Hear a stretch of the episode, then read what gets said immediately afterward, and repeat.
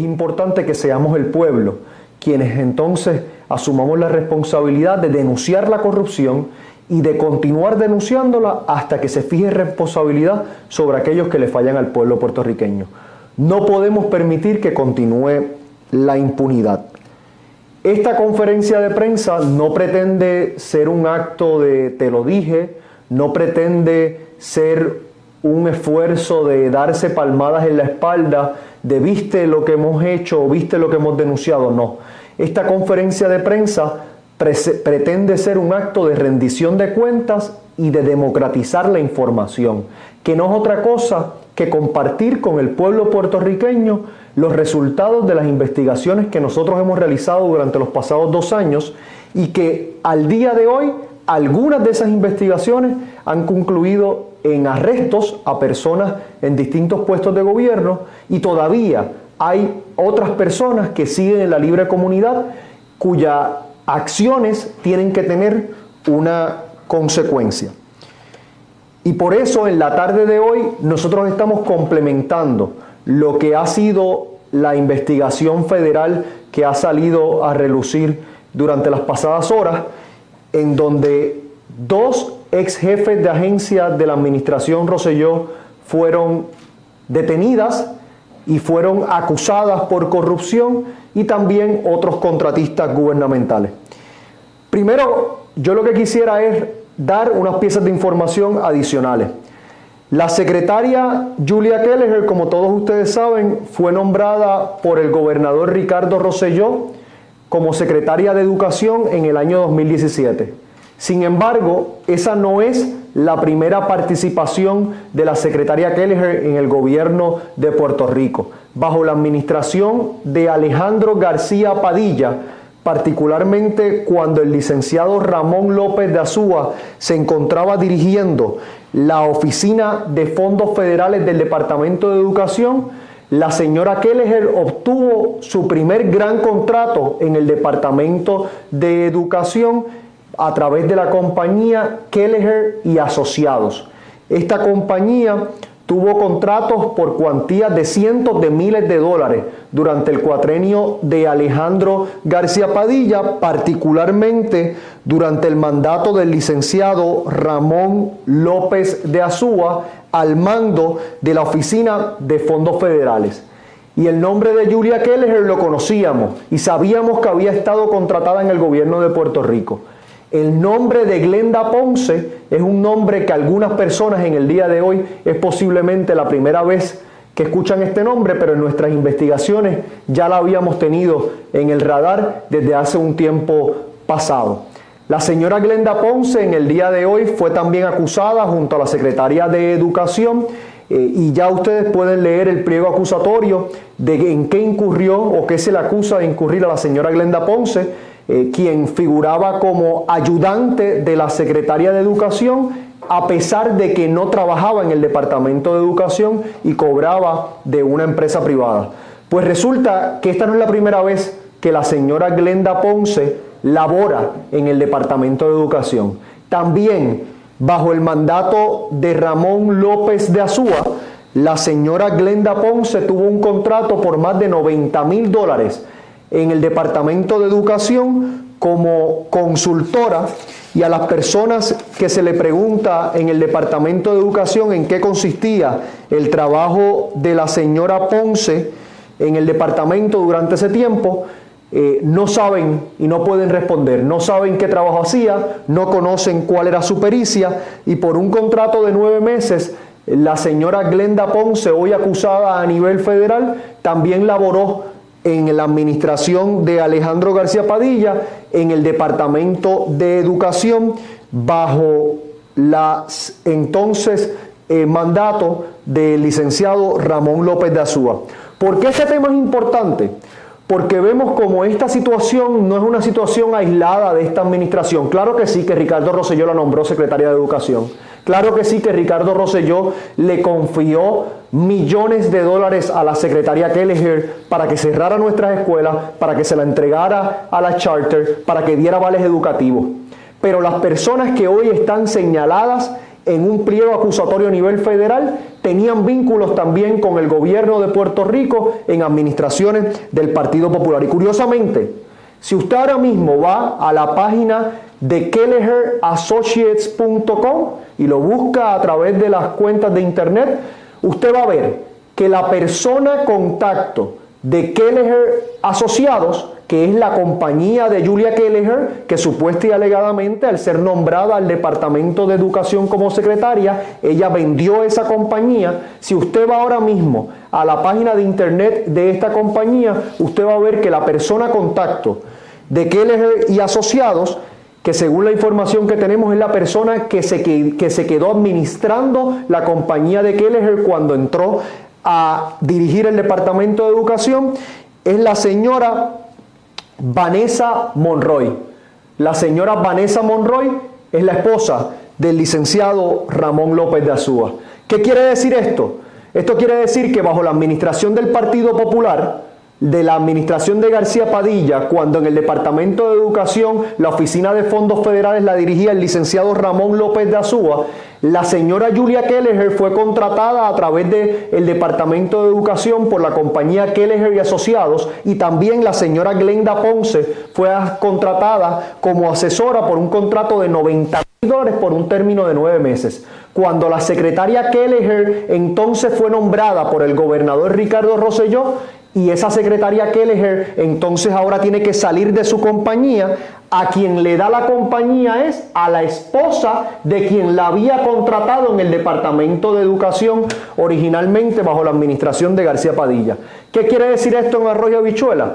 Que aquí hay personas que tienen que explicarle al país en qué consiste su relación actual con la secretaria Kelleher y la colaboración que han tenido eh, durante los pasados años con la secretaria Kelleher personas vinculadas al Partido Popular Democrático, personas vinculadas a candidatos a la gobernación del Partido Popular Democrático y que actualmente eh, colaboran con esas candidaturas a la gobernación. Así que contrario a lo que dijo el amigo presidente del Partido Popular Democrático en conferencia de prensa, que estas personas que han sido acusadas en el día de hoy son personas del equipo inmediato del Partido Nuevo Progresista de la Administración Roselló, pues no se equivoca. Aquí hay personas que no solamente son de la extrema confianza del señor Ricardo Rosselló, sino también de personas que han laborado en el Partido Popular Democrático y por eso también tienen que darles explicaciones al pueblo puertorriqueño.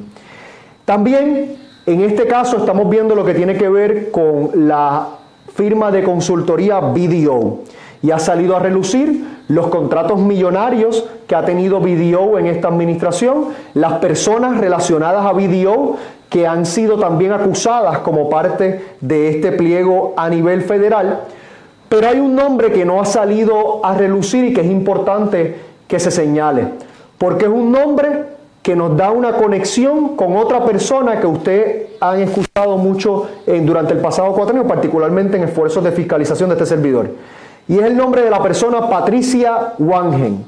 Patricia Wangen, según su perfil en las redes profesionales, se presenta como dueña o como una de las dueñas de BDO y es una experta en temas de impuestos. Patricia Wangen, si usted busca en las redes sociales eh, o busca en el internet, encontrará que Patricia Wangen fue la que ayudó a asesorar al Banco Doral en el 2006 para que le dieran aquel eh, crédito o reintegro millonario que posteriormente fue a los tribunales, la que asesoró al Banco Doral para evitar su responsabilidad contributiva en aquel entonces, a razón de si la memoria no me falla, sobre 200 o casi 300 millones de dólares, fue la señora Patricia Wangen quien luego fue a testificar en un tribunal diciendo que un secretario de Hacienda podría llegar a acuerdos ilegales. Pues la señora Patricia Wangen, además de ser dueña, según sus perfiles en, la, en, el Internet de BDO, compañía que hoy está siendo señalada también en el pliego acusatorio federal, también está vinculada a un personaje, porque hay que llamarlo así, que ustedes han conocido gracias a las denuncias que hemos hecho, y es el señor Edwin Miranda.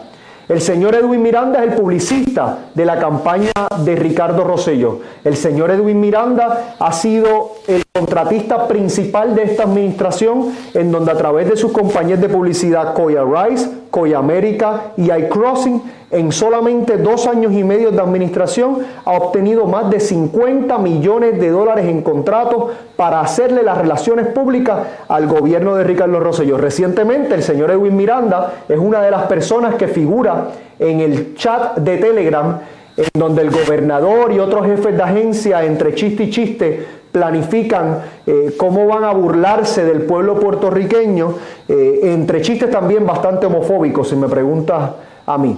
Y el señor Edwin Miranda y COI, la empresa que dirige, que es la empresa que como ya hemos señalado, probablemente en este momento está encargada de apagar todo el fuego que ha causado estos señalamientos federales, si usted ahora mismo el Departamento de Estado y busca el certificado de incorporación de COI en sus distintas variables, particularmente lo que es COI América, usted va a encontrar que una de las figuras autorizadas en COI América es nada más y nada menos que la señora Patricia Wangen.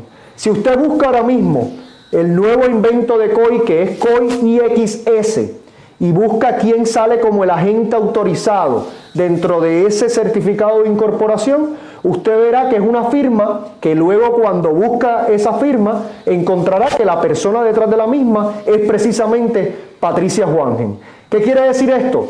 Que hay una relación entre BDO, el principal consultor del gobierno de Puerto Rico, y COI, el principal publicista del gobierno de Puerto Rico. También es importante señalar que el señor Edwin Miranda ha obtenido cerca de un millón de dólares en contratos en el Departamento de Educación bajo la Secretaría de Julia Kelleher. ¿Qué quiere decir eso?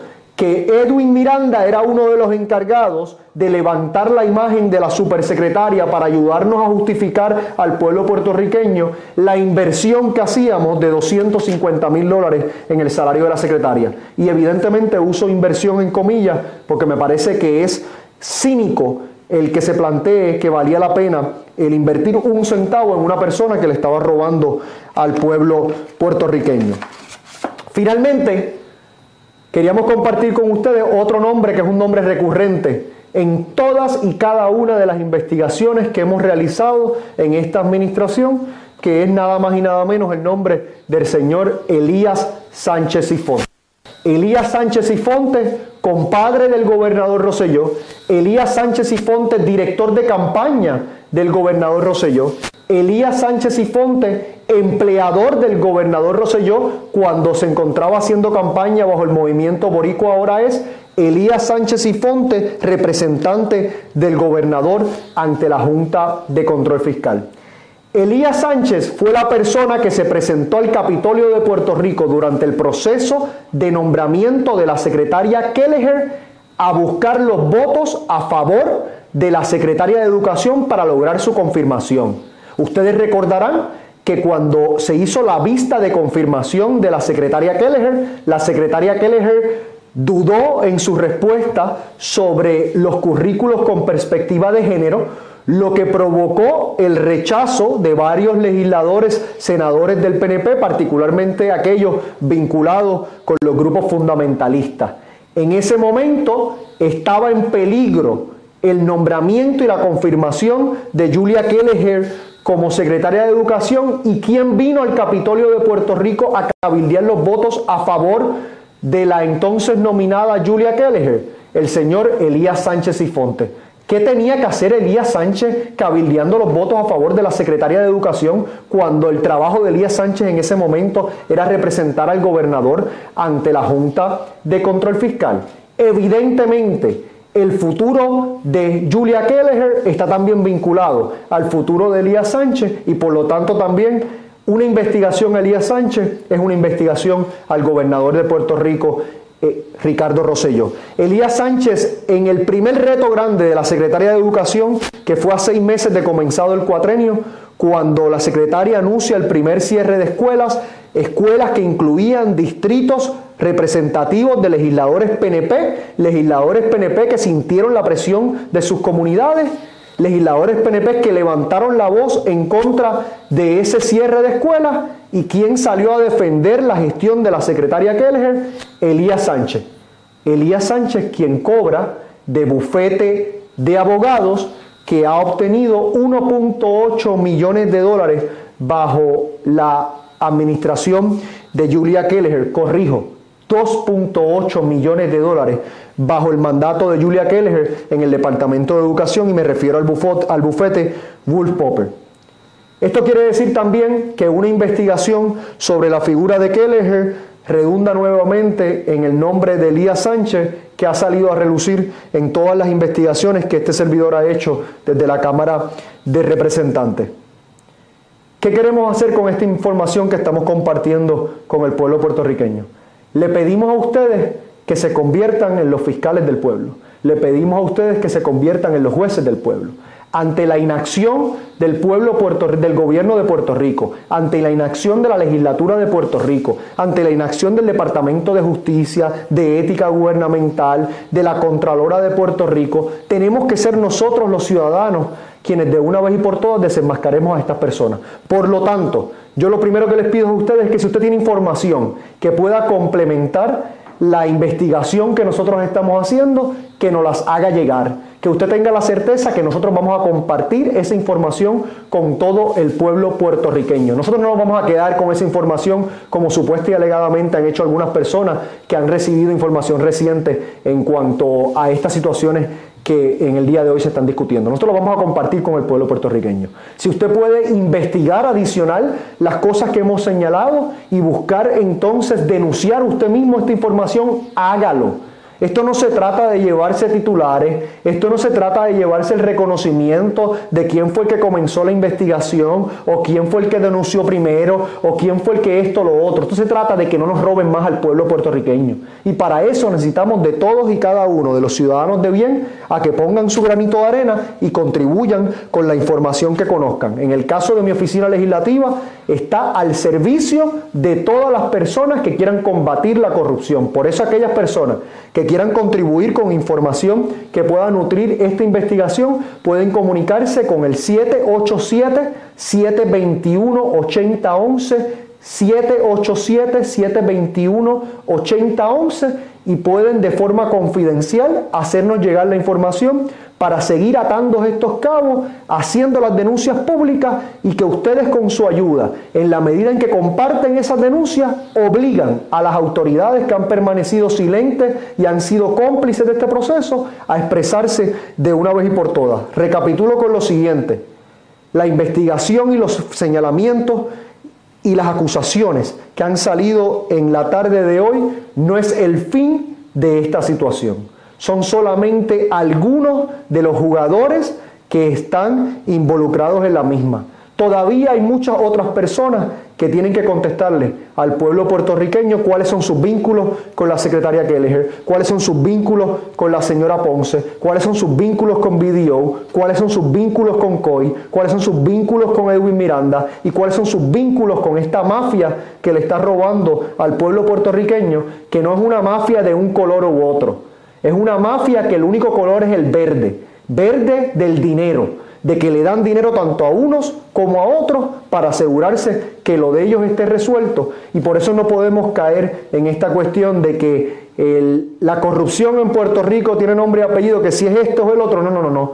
Les roban al país tanto rojos como azules y otros que no están vinculados a esos partidos principales y tanto a unos como a otros tenemos que denunciarlos y tenemos que asegurar, asegurarnos que cumplan con lo que sus acciones le han causado al pueblo puertorriqueño, que es lo que a mí concierne Debe comenzar por la cárcel, pero no debe quedarse en la cárcel. Debe también incluir el que restituyan cada centavo de que sus acciones le costaron al pueblo puertorriqueño. Gracias por su sintonía y seguiremos compartiendo la información mientras la vayamos recibiendo. Muchas gracias y ayudemos a regar la voz compartiendo este video.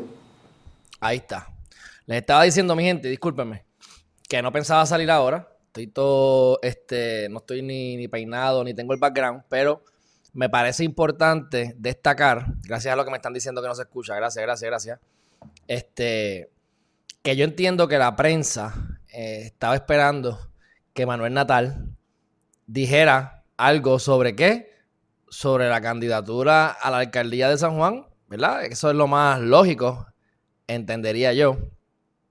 Ahora mismo se ha despegado Miguel Romero por casi 2.000 votos ya eso es un margen demasiado amplio para propósitos de recuentos o de o del por ciento este para, para, tratar de, ¿verdad? De, ir por todos los votos nuevamente.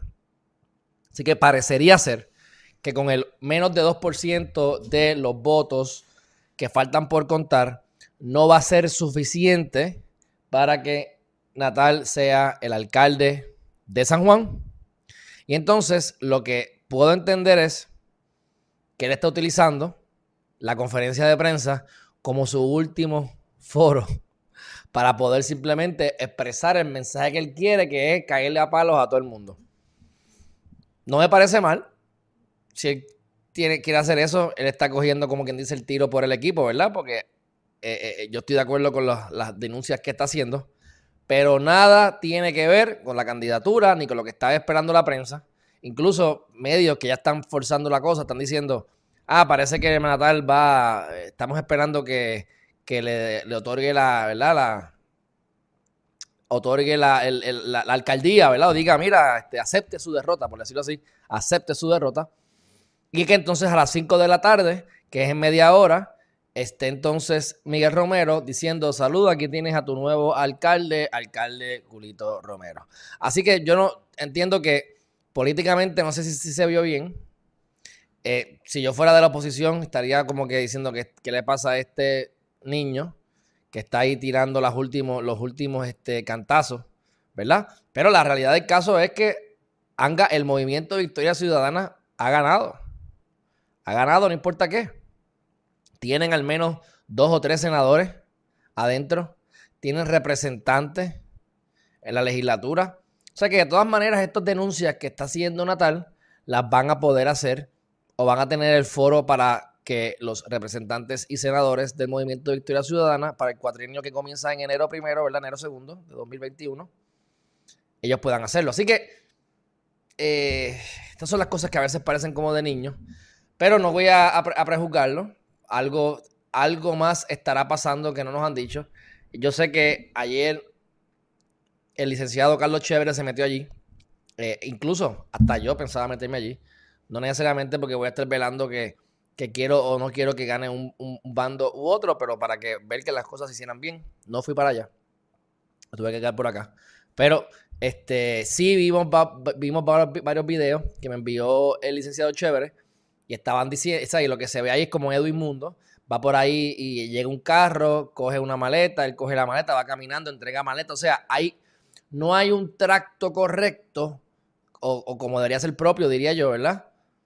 Para que haya una pureza de los procedimientos, porque él, tiene un interés particular. A los, a los, candidatos no los ponen a contar votos. Tú tienes gente que cuenta los votos por ti. Pues es la misma cosa, o sea, porque Edwin Mundo está metiendo la mano y la cuchara.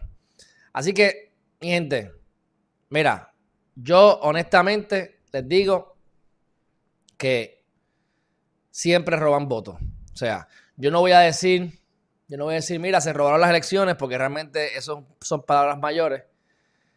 Pero de, todos los bandos, de todos los bandos siempre se esconde, siempre se hace trampa. Si alguien te pregunta, no se supone que tú le digas que votes por... Si yo soy un funcionario del PNP y yo veo un viejito ahí que está ahí, mira, ¿por quién voto? Y yo decirle, vota por el PNP. Eso no se supone que se haga. Y eso es lo que hacen. Eso es una de las muchas cosas.